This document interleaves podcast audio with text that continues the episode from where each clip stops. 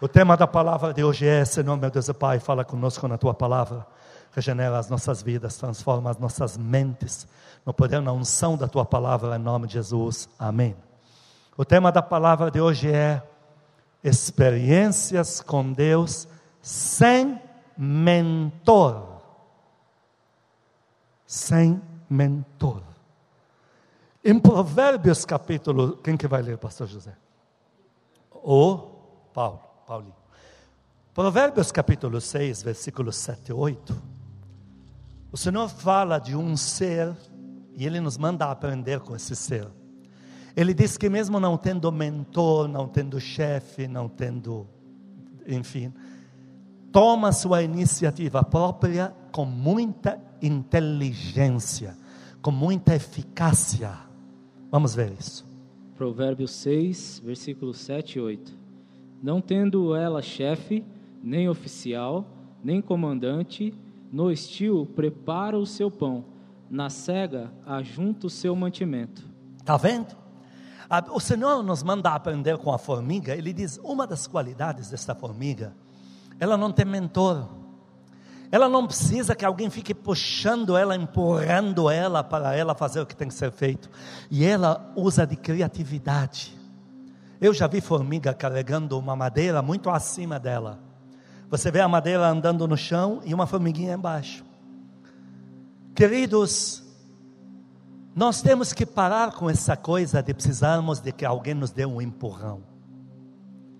Nós temos que parar de colocar limitações para nós próprios simplesmente porque eu nunca vi ninguém fazer.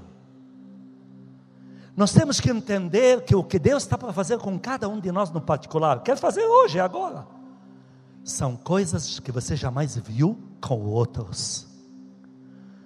O que Deus está querendo fazer com você no particular são coisas que você nunca viu por aí.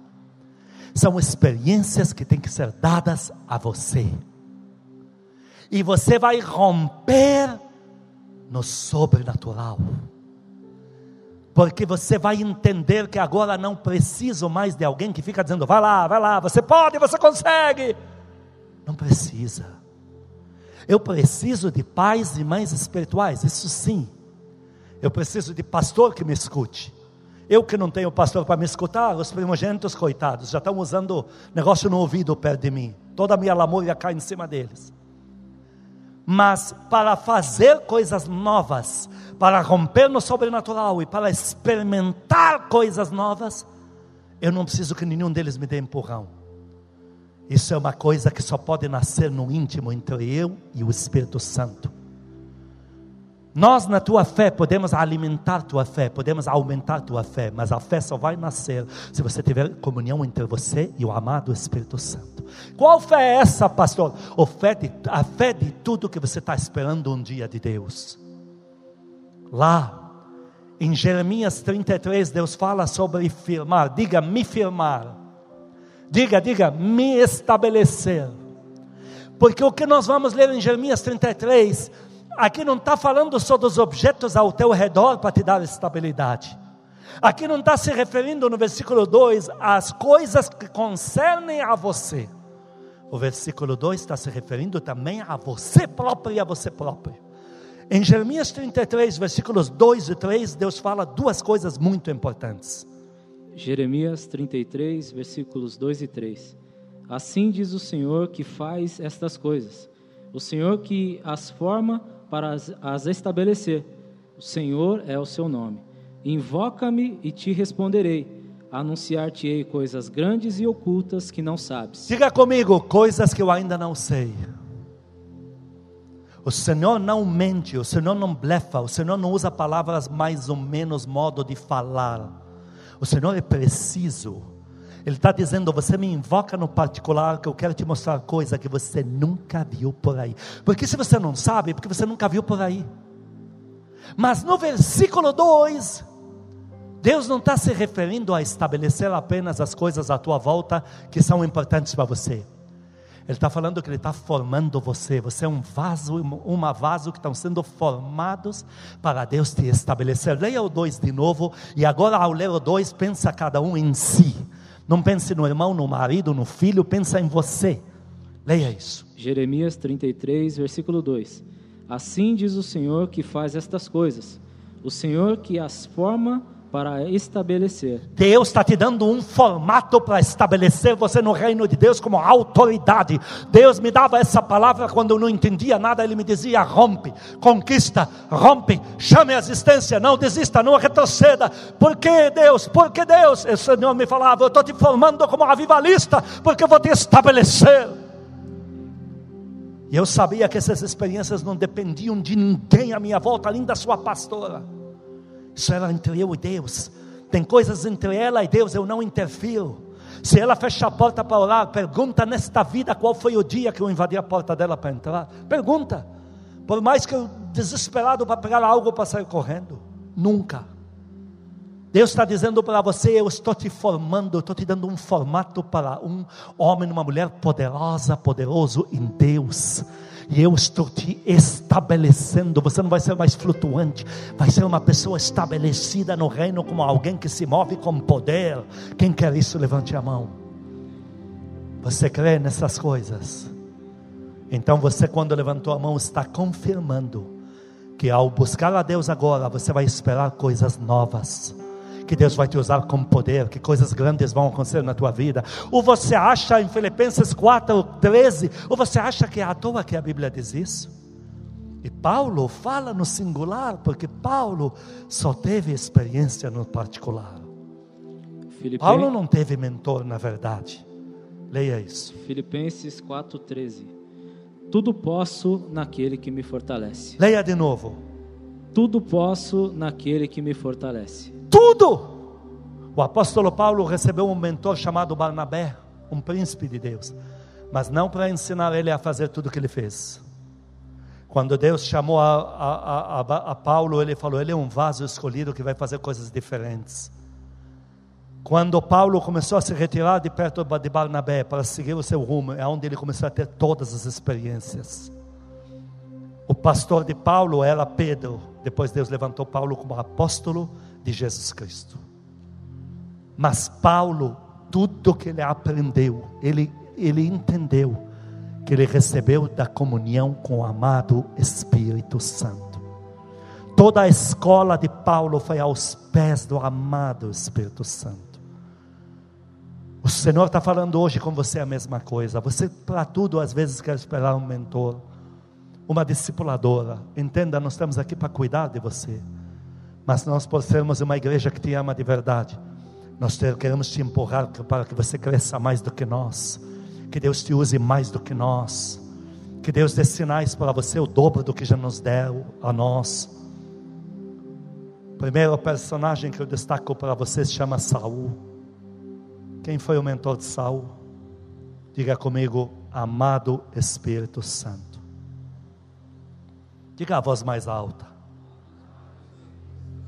Saul, o, o profeta falou para ele, o profeta Samuel, Saul, vem cá. Isso foi em 1 Samuel capítulo 9. Vem cá, Saul. O Espírito Santo vai se apossar de você e você vai fazer coisas imprevisíveis. Saul era tímido, nunca puxou de uma espada. Mas no capítulo 10 diz que o Espírito Santo desceu sobre Saul e no capítulo 11 desceu sobre Saul de um jeito que este homem fez o impensado, fez o que ele nunca tinha visto um judeu fazer. Ele foi contra gigantes. Ele uniu o Israel inteiro como um só homem. Ninguém foi mentor de Saul. Foi esse mesmo amado Espírito Santo que você busca em casa no tempo da oração. Segundo personagem, nosso Rei Jesus. Ele não passou tudo para os discípulos. Ele não passou tudo. Ele só deu umas experiências para ele só. E ele falou: Sabem por quê que eu estou dando só algumas experiências, mas não explico tudo? Senhor, explica tudo. Não vou explicar tudo, só vou explicar esses pontos. Por quê? Porque se vocês ficarem presos só o que eu vou mostrar aqui, vocês não vão conseguir fazer obras maiores do que as que eu já fiz. Como é lindo nosso Senhor, como é lindo o perfil de Deus, não tem crise de identidade. Não pensa que Deus está triste porque Ele está te usando mais. Não pensa que Ele está raquítico porque te liberou mais poder. Ao contrário, Deus é Deus. E mais você se deixar levar pelo poder de Deus, mais Deus vai liberar, abrir a fonte sobre a tua vida. Mais é a demanda, maior é a resposta de Deus na tua vida. De repente, os apóstolos tiveram a primeira experiência. Atos 4, Atos capítulo 2, capítulo 2, versículo 7. Pedro se levanta para fazer algo que ele nunca fez na vida. O Espírito Santo, diga comigo, o amado Espírito Santo, já chegou. Então, no capítulo 2, do 1 ao 4, o Espírito Santo desceu. Olha no 7 o que falam que Pedro fez, olha o que falam dele. Atos 2, versículo 7. Estavam, pois, atônitos e se admiravam, dizendo: Vede, não são porventura galileus todos esses que ainda estão falando? Olha só, o povo falou, mas eles não eram cultos, não eram rudes, queridos. Do grupo de doze, nove eram mais espertos do que Pedro, mais estudados, aparentemente mais inteligentes, mais eloquentes. Os últimos três de baixo, Pedro está no meio. Mas o Senhor escolheu Pedro porque Pedro era de iniciativa no sobrenatural, de romper limites. Manda-me ir ter contigo, vem, eu vou. E vai nas águas. E aqui Pedro se levanta sem mentor. O Senhor nunca ensinou Pedro como pregar e o que dizer. Nunca falou, Pedro, anota o discurso no dia que vier novamente, você fala isso aqui, tá bom? Nunca fez isso. Pedro está por conta para ele ter a experiência dele com o amado Espírito Santo. E do jeito que Pedro pregou, nunca tinham dado ao Senhor Jesus tanto crédito como deram para Pedro. Não que Pedro seja maior que o Senhor Jesus, mas o Senhor deixou isso para os discípulos, até disso ele abriu mão. E agora estamos vendo alguém, entre aspas, sendo usado mais ainda. O Senhor dele falou: Eu preciso que você seja usado, ou sejam usados, sem limites, porque o Pai enviará o Consolador. Vocês não têm noção do potencial da represa que está dentro de vocês se movendo. Vocês não têm ideia dessa bola de fogo que já está se revolvendo dentro de vocês. Vocês não têm ideia da bola de fogo que está na casa firme fazendo um estouro para o mundo inteiro de avivamento. Poder jamais visto, nós pelo Espírito Santo estamos rompendo limites. Quem foi seu mentor? Ninguém, porque nunca se viu o poder que vai chegar agora, igreja. Como ter um mentor nessas circunstâncias? Vai ser genuíno o Espírito Santo chegada do Espírito Santo. Davi, último personagem. Puxa, Davi teve duas coisas que se destacam. Lá em 1 Samuel, capítulo 16, versículo 13, nós vemos dois episódios com Davi que não são normais. Aparentemente não dão liga 1 Samuel 16, 3. 16, 13. 1 Samuel 16, 13. Tomou Samuel o chifre do azeite e o ungiu no meio de seus irmãos. E daquele dia em diante, o Espírito do Senhor se apossou de Davi.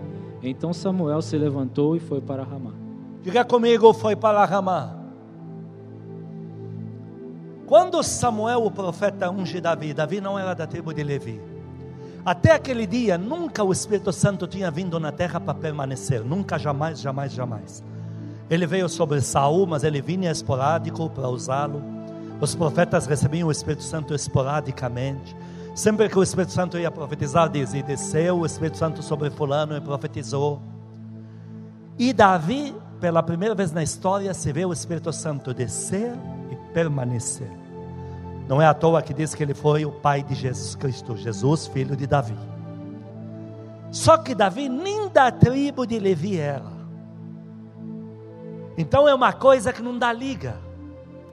Mas por que é que o Espírito Santo desceu e ficou sobre Davi?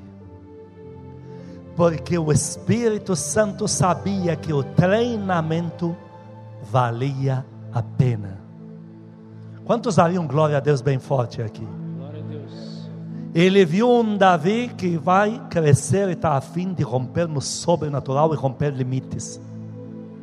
Então ele viu que o treinamento, pai, o treinamento desse homem, dessa mulher, desse menino, dessa menina, desse jovem, desta jovem, desse senhor, dessa senhora, desse filho, dessa filha que o Senhor tem, vale a pena. Aqui eu vou pela primeira vez descer e vou permanecer. Por que meu espírito? Porque ali ele quer romper no sobrenatural. E Davi agora tem um, segunda, um segundo ponto. O normal do globo terrestre é que Samuel unja Davi e leve ele para Ramá, para a escola. Vem aqui, agora Davi, Davi você é menino, você não é pai de família, vem aqui. Não é você que traz provisão na casa do teu pai, você é o menor mesmo, ninguém te quer. Vem aqui, vem aqui. É o certo. Não podia jamais um profeta ungir um discípulo sem levá-lo, a não ser que fosse casado. Se o discípulo provasse que é primogênito, o casado não era obrigado a ir. Mas quando ela não era casado, era solteiro, muito mais menino, tinha que levar. Ele não fez isso. Davi ficou sem mentor humano. E olha que o Espírito Santo, mesmo vendo Samuel deixando Davi indo embora, eu imagino o Espírito Santo dizendo: Pai, deixa o menino comigo eu vou ser mais do que suficiente na vida dele. Aplaude a Deus, aplaude. Mais do que suficiente. Aí no capítulo seguinte, capítulo 17, 1 Samuel, nós vamos ler o versículo 34 ao 37. Nós estamos já na penúltima referência. Estou de olho no horário. 1 Samuel 17, 34 ao 37. Agora Davi viu um Golias, um gigante de quase 4 metros de altura. Falou: Eu vou, vou matar, vou arrancar a cabeça dele fora, inclusive, vou dar lição em todos os filisteus. Deixa ele comigo. E Davi está convencendo o rei para deixá-lo ir. Olha, rei, deixa eu ir, deixa comigo. E o rei diz: Mas, mas me, dá, me dá uma garantia que você vai lá e não vai ser o vexame esperado. Leia isso. 1 Samuel 17, 34. Respondeu Davi a Saul: Teu servo apacentava as ovelhas de seu pai, quando veio um leão ou um urso e tomou um cordeiro do rebanho. Eu saí após ele e o feri, e livrei o cordeiro da sua boca. Levantando-se ele contra mim, agarrei-o pela barba e o feri, e o matei. Uma coisa que começou a acontecer com Davi nunca vista antes, nunca aconteceu na história da humanidade, nem depois. É uma pessoa receber o Espírito Santo e pelo fato de não retirar o Espírito Santo da sua vida, como diz em 1 Tessalonicenses 5, não extinga o Espírito Santo da tua vida com pecado, falando besteira contra o poder de Deus, falando besteira contra ungidos de Deus, contra a igreja de Cristo. Então, Davi, pela comunhão com esse Espírito Santo que chegou na vida dele, nunca se ouviu na história, começou a entrar um vigor, um poder nas mãos deste menino, que ele disse que ele agora envergava arco de bronze, gente. Meu Deus do céu. Pegava o arco e envergava ele. Isso não existe. Nunca existiu. E você tem um menino fazendo isso. Você já viu a força de um urso? O ataque do leão é o maior ataque predador da selva. E a força é do urso. O urso, quando ele cai em cima de alguém, é a força, inclusive o peso próprio. Davi lutou contra exatamente esses dois. E com essa mão, não importa a esquerda ou a direita, pegava pela barba e rompia em dois esse, esse animal. Queridos, sem mentor, agora esse menino está experimentando algo jamais visto. Com Davi, como me fascina o personagem Davi. Com Davi eu aprendo tanto. Chega de empurrar a minha timidez para os outros. Diga, chega de empurrar a minha timidez para os outros. Chega de me escolar nos outros para me empurrar. Chega. O mesmo Espírito Santo sobre Davi é o mesmo que hoje habita em nós, queridos. E nós vamos romper foi por isso, naquela época, lendo essas coisas, comecei a jejuar, comecei a orar, comecei a querer ver a glória de Deus, grudar a gente na parede. Olhar por pessoa, ela, ela, a pessoa era muito obesa, ela enxugava, tinha que segurar a, a, a saia para não cair. Eu vi coisas, igreja. E eu buscando o sobrenatural, eu vi azeite vertendo de mãos. Eu vi centenas grudados no, no, no em, em palco de ginásio, em paredes de igrejas. Meu, eu vi cada profecia que Deus me dava com revelação. Ele me mostrava coisas. Meu Deus, só um Deus pode saber disso. E pessoas, famílias inteiras desabando, chorando debaixo do poder de Deus, de, da força da revelação, da profecia. E eu, eu, eu, eu queria olhar para o espelho, um espelho para olhar, mas sou eu mesmo. Lógico que sou eu. Eu me converti numa igreja, glória a Deus pela igreja que eu me converti, era linda, mas ela não tinha muito discernimento ainda. Não existia internet, não existia comunicação. Não se entendia o valor de um jejum, de uma oração, mas naquela época entrou em mim um fôlego de algo sobrenatural, algo jamais visto. E eu de repente comecei a buscar, a jejuar 40 dias, igreja, numa igreja que não acreditava em nada disso, eles não sabiam Naquela igreja eles não sabiam que o Senhor Jesus passou a parede do meu quarto, veio até a mim, eu ajoelhei em formato de 90 graus, ele pôs a mão na minha cabeça e falou: Hoje eu te passo uma parte da minha palavra para você sempre dar alimento ao meu povo. Eles não estavam sabendo, eu não tive mentor, eu tive experiência direta com o Espírito Santo. Está aí, Davi, eu aprendi com meu pai da fé, Davi. Está aí. Quem foi o mentor dele? Quem foi o mentor de Moisés? Só que no 36, 37 temos uma sequência interessante. Amém. 1 Samuel 17, versículo 36. O teu servo matou tanto o leão como o urso. Este circunciso filisteu será como um deles, porquanto afrontou os exércitos do Deus vivo. Disse mais Davi: O Senhor me livrou das garras do leão e das garras do urso. Ele me livrará também das mãos deste filisteu. Então disse Saul a Davi: Vai-te e o Senhor seja contigo. Veja, veja, agora Davi entra com uma última perspectiva para nós. Ele diz: Eu vi o, o impensável, o jamais visto. Eu caminhando com o Espírito Santo, eu vi a minha mão envergando arco de bronze. Eu vi a minha mão dobrando o urso. Eu vou ter uma nova experiência jamais vista. Qual experiência é essa? Um adolescente com pedrinha na mão vai derrubar um dos gigantes mais temidos do Oriente Médio jamais visto. Olha, vai ser minha nova experiência. A gente vai ficando seguro. Deu a primeira experiência, queremos a segunda, queremos subir os degraus. Consegui jejuar meio-dia, agora vai ser o dia inteiro. Consegui orar 10 minutos, agora vou orar 30. E Davi falando assim, e eu já sei dos resultados. Aplaude a Deus, aplaude. Eu já sei dos resultados com o Espírito Santo. Deus termina falando para nós hoje em Isaías 43. Terminamos aqui. Vamos começar lendo do versículo 22 em diante. Em Isaías 43, a gente vê se Deus se referindo ao dia que abriu o mar vermelho. Uma coisa, uma façanha que não tem, não tem demônio que emite isso. Leia. Isaías 43, a partir do versículo 22. Contudo, não me tens invocado, ó Jacó, e de mim te cansastes, ó Israel. Não me trouxestes o gado miúdo dos teus holocaustos. Ele está falando, vocês não estão me buscando, mas vocês não têm noção do que está por vir. Leia o 24. Versículo 24. Não me compraste por dinheiro cana aromática nem com a gordura dos teus sacrifícios me satisfazeste. 25 temos a solução. Mas me deste trabalho com os teus pecados e me cansaste com as tuas iniquidades. 25. Eu, eu mesmo sou o que apago as tuas transgressões, por amor de mim e dos teus pecados não me lembro mais. Olha o que Deus diz aqui. Leia o 18. Versículo 18. Não vos lembrei das coisas passadas. Quais coisas? Leia 16.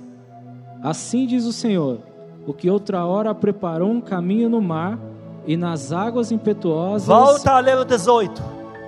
Não vos lembrei das coisas passadas, nem considerei as antigas. Por quê? Ele está dizendo: você não me busca, você não tem comunhão comigo, você fica mantendo entre nós dois o pecado, você não quer nada comigo. Porque você ainda não entendeu o que está por vir. Ele diz: Quer saber? Eu sou o Deus que abriu o mar vermelho. E no 18, não se lembre mais disso. No 19, eis que estou trazendo uma coisa nova que está saindo à luz, não a percebeis? Deus falou: Esquece o que eu fiz no mar vermelho, eu quero fazer muito mais com você agora. Quantos querem o poder de Deus aqui? Levante a tua mão, põe a mão no teu coração. Diga comigo, amado Espírito Santo diante da tua palavra, eu peço perdão. Se por acaso tenho estado em frieza espiritual, se tenho demonstrado indiferença, eu peço perdão. Se de alguma forma tenho negado o teu poder, a partir de hoje, eu já estou de volta Fala para ele: nossa vida de comunhão está de volta. Diga para ele: minha vida de oração está de volta. Diga para ele: o Senhor pode me esperar, porque eu vou estar presente na oração. Abre as mãos, diga: Eu creio no teu poder, eu creio na tua glória, eu creio nas coisas novas que o Senhor fará, porque toda a minha vida já está nas tuas mãos. Eu recebo o sobrenatural na minha vida. Eu recebo o invisível. Eu rompo os limites, porque eu creio em Ti. Eu e a minha casa, eu já sei, não terminaremos na miséria. Nosso final será trágico, mas será glorioso em Deus, de muita prosperidade para a glória de Deus, para a nossa alegria.